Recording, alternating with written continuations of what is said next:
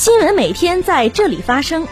聚焦热点，关注时事。新闻十分报道最真实事件，实时追踪校内外新闻。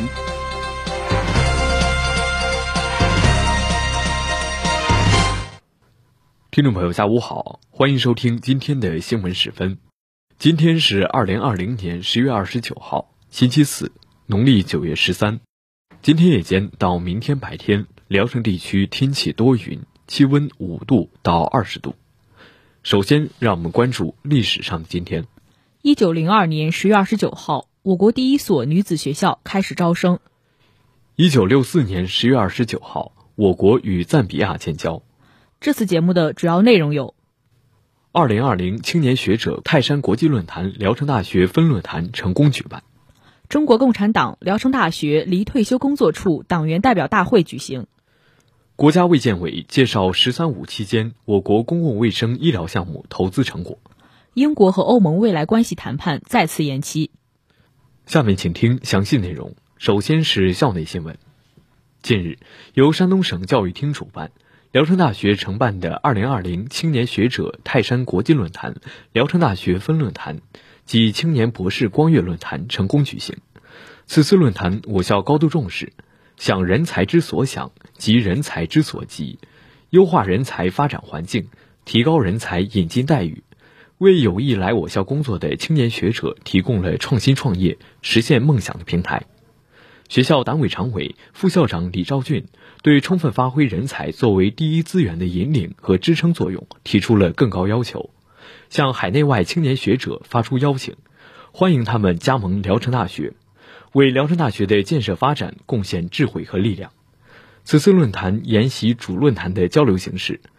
学校结合人才招聘计划，以学院为主体，采用线上的形式，邀请了来自海内外知名高校的六十余位优秀青年学者相聚云端，洽谈对接，交流学术，共话发展。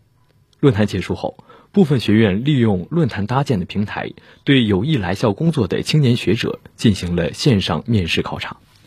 近日，中国共产党聊城大学离退休工作处党员代表大会在西校区图书馆小报告厅召开，校党委副书记窦建民出席大会，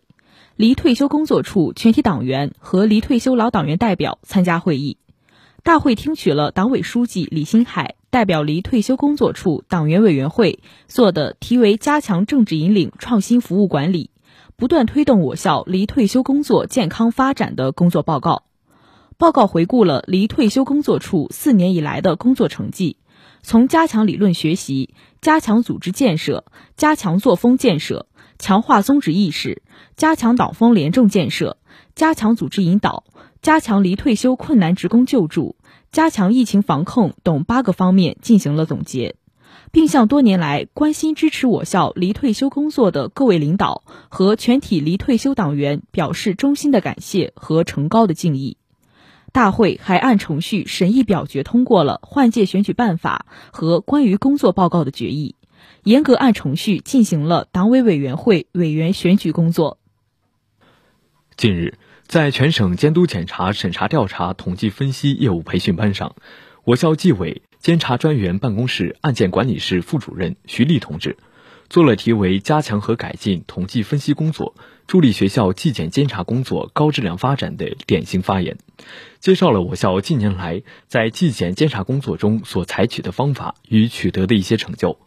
近年来，学校纪检监察机构在省纪委、省监委和学校党委的坚强领导下。以习近平新时代中国特色社会主义思想为指导，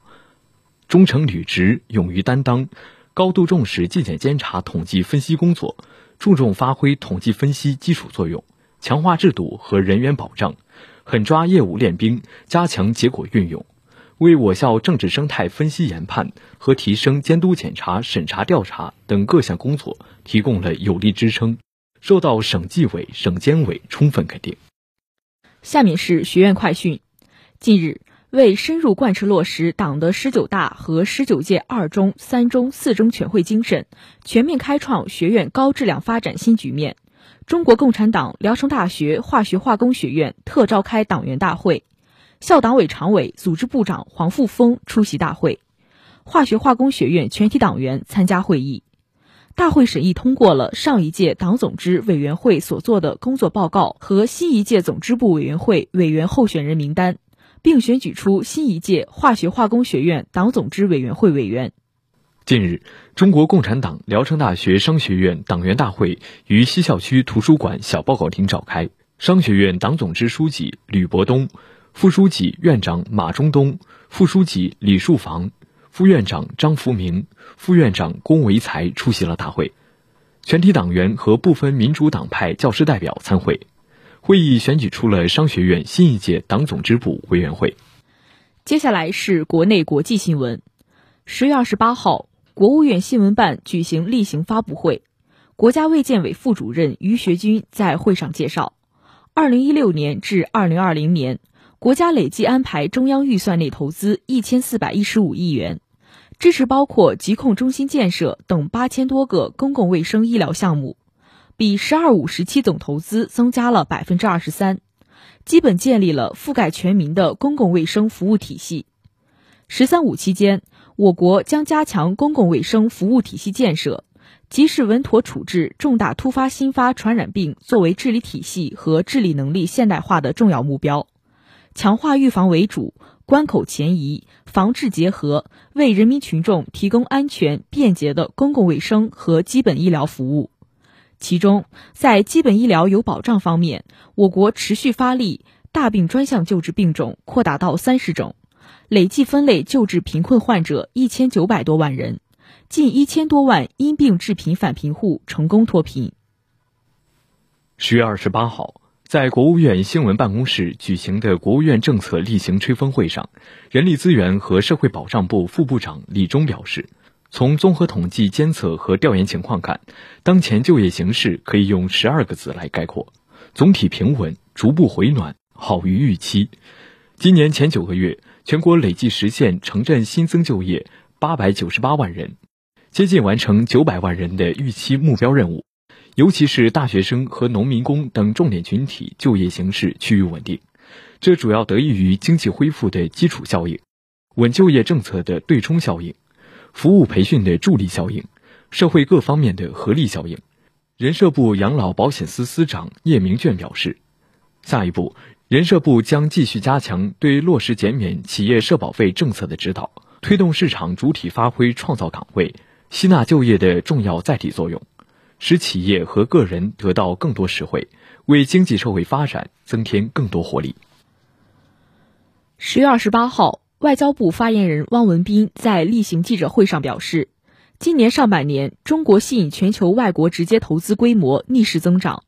既是外界对中国经济发展投下的信任票，也是中国持续推进改革开放交出的成绩单，充分彰显了中国经济发展的强大韧性和中外互利合作的广阔前景。他表示，当前中国正加快构建以国内大循环为主体、国内国际双循环相互促进的新发展格局。新发展格局不是封闭的国内循环，而是开放的国内国际双循环。事实证明，新发展格局是中国同世界经济联系更加紧密、各国共商共建共享共赢的发展格局，不仅有利于中国经济长远发展，也将为世界各国带来更多的发展机遇和发展空间。中国将坚定站在历史正确的一边，坚持深化改革、扩大开放，加强各领域开放合作。同各国一道，为早日彻底战胜疫情、推动世界经济复苏而共同努力。